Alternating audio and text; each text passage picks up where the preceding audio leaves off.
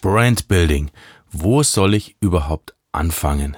Es ist ein Koloss und äh, ich weiß nicht, wann und wo ich überhaupt anfangen soll.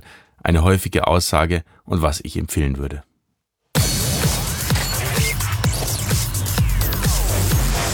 This is.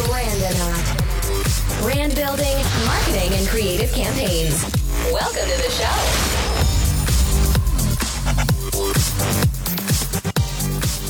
Ja, ich habe jetzt auf einigen Konferenzen gesprochen, habe meinen äh, Podcast gemacht, diese zehn Folgen zum Brandbuilding mit sehr, sehr viel Content drin und habe eigentlich alles offengelegt, äh, was ich äh, so machen würde, um eine starke Marke aufzubauen, bis hin zu einer sieben Schritte Anleitung und so weiter und so weiter. Ähm, vielleicht mal als Hintergrund dazu, ich hatte ja nie ein oder habe auch äh, immer noch kein Businessmodell dahinter. Ich will kein Berater sein, ich will auch keine Agentur sein. Ähm, ich habe das einfach nur aus der Sellersicht gemacht, weil ich mal angefangen habe, auf diversen Bühnen zu sprechen über das Thema Brandbuilding. Und ähm, da hat sich geeignet, dass ich das, äh, dass ich dem Ganzen einen Rahmen gebe und der hieß dann Brandonaut und da habe ich dann eben über das Thema Brandbuilding angefangen äh, zu podcasten, die Webseite gemacht und da hörst du ja auch gerade zu. Ja, jetzt ist natürlich das Thema, ähm, wo äh, also viele haben dann gesagt, ja, das ist ja schon interessant, was du da machst und äh, und und so, aber das das äh, ist mir too much. Ich habe keine Zeit für sowas. Also die sagen, also das häufigste Feedback, was ich bekommen habe, ist super, ganz cool. Äh, das das klingt alles wunderbar. Und wenn ich dann mal Zeit habe, Punkt, Punkt, Punkt. Und dieses, wenn ich dann mal Zeit habe, das ist mir immer, immer wieder begegnet. Gerade bei meinem Thema Brandbuilding, weil ich habe eben leider keine Quick Wins. Ich bin nicht derjenige, der hingeht und sagt, ich erzähle euch jetzt mal die Top 10 der Amazon Hacks, wie du dein Produkt äh, innerhalb von einer Woche irgendwie in, in die Top 10 bringst oder sonst was. Das, das ist ja nicht Brandbuilding, das sind ja ganz andere Sachen. Und das ist auch nicht das, was ich mache, sondern ich, ich baue halt Brands auf, die eben auch nicht in einer Woche gebaut sind. Also das muss man auch da, zu sagen. Also die, es ist Arbeit und es ist äh, wahnsinnige Arbeit, wenn man es äh, solide macht.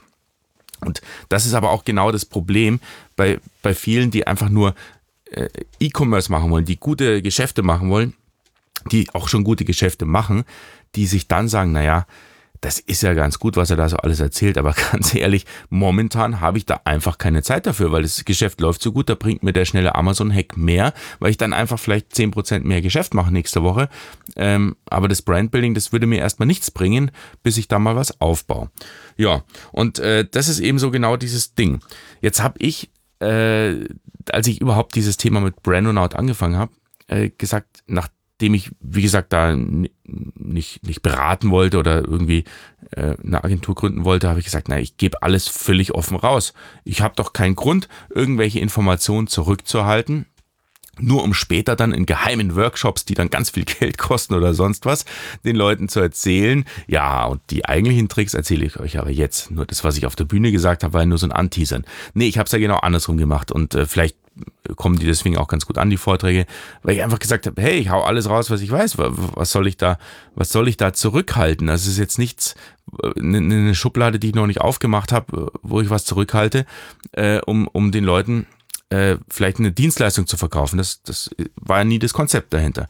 Insofern kann es aber auch sein, das ist dann die Kehrseite der Medaille, dass das, was ich erzähle, einfach auch äh, äh too much ist dass es einfach erschlägt, dass es zu viel, ähm, ich sag mal, äh, die, die, die To-Dos, die Hausaufgaben, die daraus resultieren, wenn du das alles umsetzen willst, sind einfach relativ groß und sind eben keine Quick-Wins. Und das ist natürlich die Downside, äh, die, die, die Kehrseite der Medaille, dass ich keine Rezepte präsentieren kann, die jemand übers Wochenende mal schnell umsetzen kann. Und jetzt kriege ich aber trotzdem oft die Frage gestellt, mich interessiert das Thema, ich finde es ganz cool. Wo soll ich denn anfangen? Witzigerweise hat es, äh, ich habe Patrick Kriebel auch eine Podcast-Folge gemacht, der hat genau die gleiche Frage gestellt. Wo, wo fängt man denn jetzt an? Und die Frage kam immer häufiger in so, in so Fragen, dann auch wenn, wenn ich einen Talk gehalten habe, ähm, wenn die Leute dann gefragt haben, ja, was, was empfiehlst du denn jemandem, wo er denn anfangen soll? Genau. Und nachdem die Frage so oft kam, habe ich mir natürlich auch eine Antwort irgendwann mal zurechtgelegt. Und meine Antwort darauf ist, weil es für mich immer klarer wurde, dass äh, der beste Startpunkt, um Brandbuilding zu machen, ist der Listenaufbau. Das klingt jetzt ein bisschen komisch, äh, weil eigentlich der, der organisch beste Startpunkt ist, sich über seine Brand Gedanken zu machen. Das heißt, einen Markenkern zu kreieren, eine Vision, eine Mission, Markenwerte, ein Markenversprechen, all diese Sachen in diesem ähm, ich habe auch ein, ein Markenmodell, ein Brand Rollout Markenmodell, gibt's auch auf meiner Webseite. Das ist alles, alles völlig offen, ist jetzt nichts, nichts, was ich da verheimlichen würde. Äh, wenn man dieses Markenmodell entwickelt, das wäre ja eigentlich der erste logische Schritt zum Brandbuilding. Allerdings weiß ich auch ganz genau, mit diesem Markenmodell ist noch nicht mal ein richtiger Anfang gemacht. Ja, gut, ist ein guter Anfang gemacht, aber das muss man noch umsetzen. Das heißt, das wäre die saubere Lösung, aber viele haben einfach nicht die Zeit dafür und denen läuft irgendwann die Zeit davon, wenn sie nicht irgendwann starten. Deswegen habe ich mir tatsächlich immer wieder überlegt, was ist denn wirklich der beste Startpunkt für Leute da draußen, die eine Marke aufbauen wollen, aber eben nicht den harten, steinigen Weg äh, gehen können, gerade weil sie eben tatsächlich keine Zeit haben dafür oder die Priorität woanders gerade liegt. Deswegen sage ich tatsächlich, ein sehr guter Startpunkt ist mal eine E-Mail-Liste aufzubauen und diese E-Mail-Liste, die kann ich dann bespielen und dann wachse ich eben langsam rein in das Brandbuilding und irgendwann mache ich mir dann Gedanken, naja, was ist denn mein Redaktionsplan? Was haben die denn für Bedürfnisse? Und allein diese E-Mail-Liste aufzubauen, da muss ich mir auch schon Gedanken machen, wie schaut dieser Lead Magnet aus? Ne? Das heißt, äh, kein Mensch trägt sich heutzutage in der Newsletter einfach so ein, weil er sagt, oh, ich finde die so toll, diesen Verkäufer auf Amazon, also der hat mir, also super, wie schnell die geliefert haben. War zwar im Amazon-Karton egal, aber ich trage mich mal in den Newsletter ein. Macht doch kein Mensch. So, das heißt, man muss den Leuten schon einen Mehrwert bieten, dass sie überhaupt äh, in Erwägung ziehen, ihre Daten, ihre E-Mail-Adresse da rauszugeben. Also der sogenannte Lead Magnet. Und da fängt eigentlich das Brandbuilding schon an. Dann hast du aber auch direkt einen Nutzen davon. Das heißt, du musst nicht die große Runde gleich drehen mit dem Markenmodell. Du kannst auch wirklich mal klein anfangen und sagen, naja, was könnte denn die Leute interessieren, die eben ein ein gewisses Ziel haben und die mein Produkt kaufen. Entweder haben sie es schon gekauft oder sie wollen es noch kaufen. Also da gibt es dann Post-Sale und Pre-Sale Lead Magnets. Ähm, das kann man also beliebig komplex äh, runterdefinieren.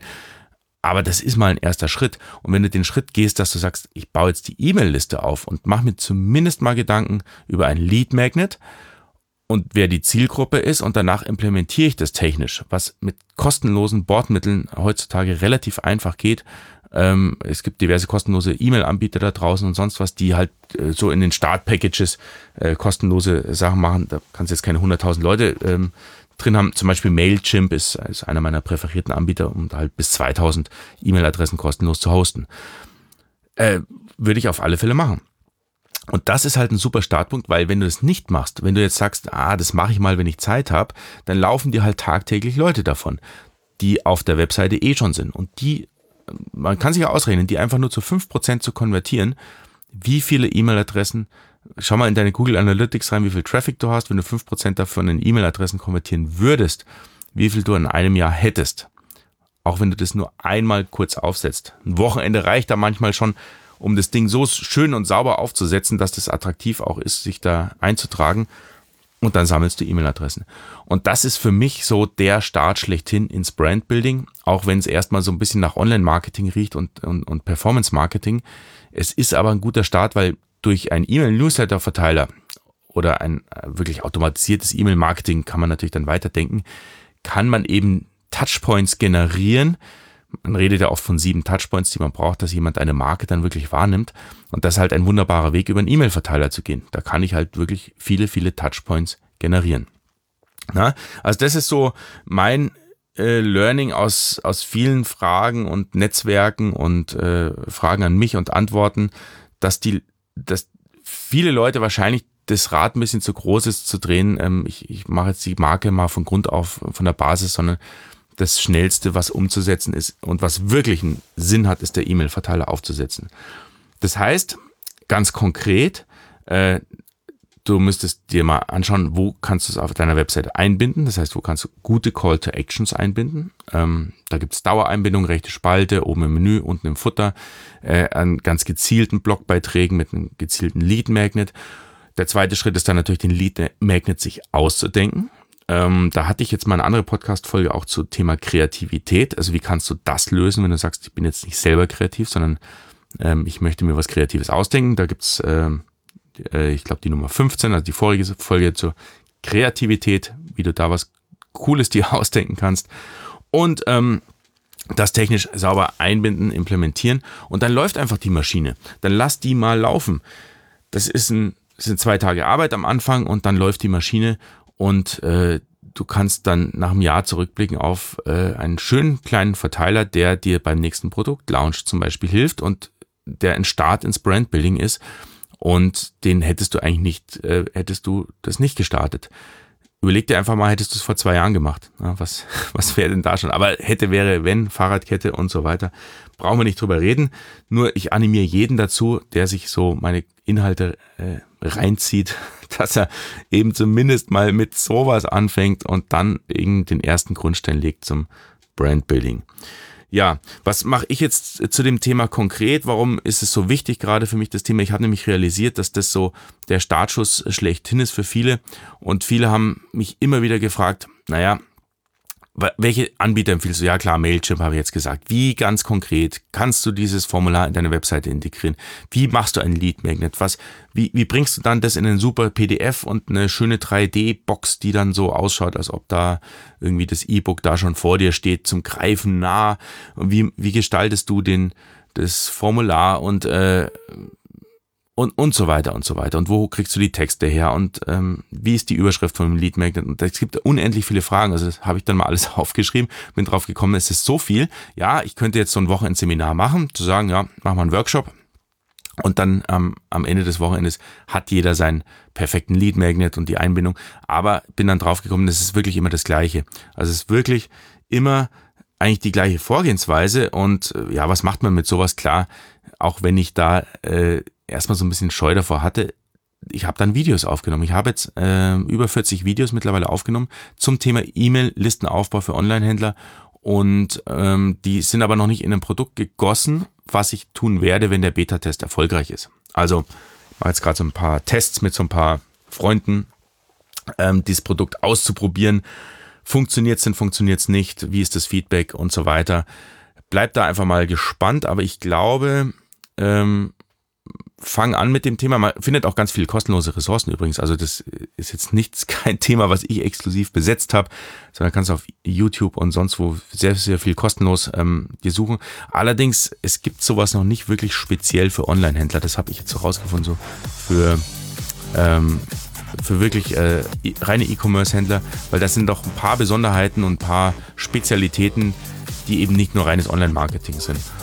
Und wie gesagt, äh, bleib einfach dran. Ich schau mal, was da mit dem Kurs passiert. Ich bin da ganz offen so mit meiner Entwicklung, die ich gerade da durchmache. Vielleicht gibst du mir auch mal Feedback, ob du sagst, hey, das wäre interessant oder wäre nicht interessant. Also das wäre für mich einfach ganz wertvoll, äh, um, um zu wissen, ob sowas ankommt. Genau.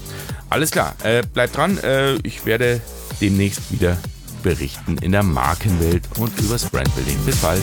Ciao.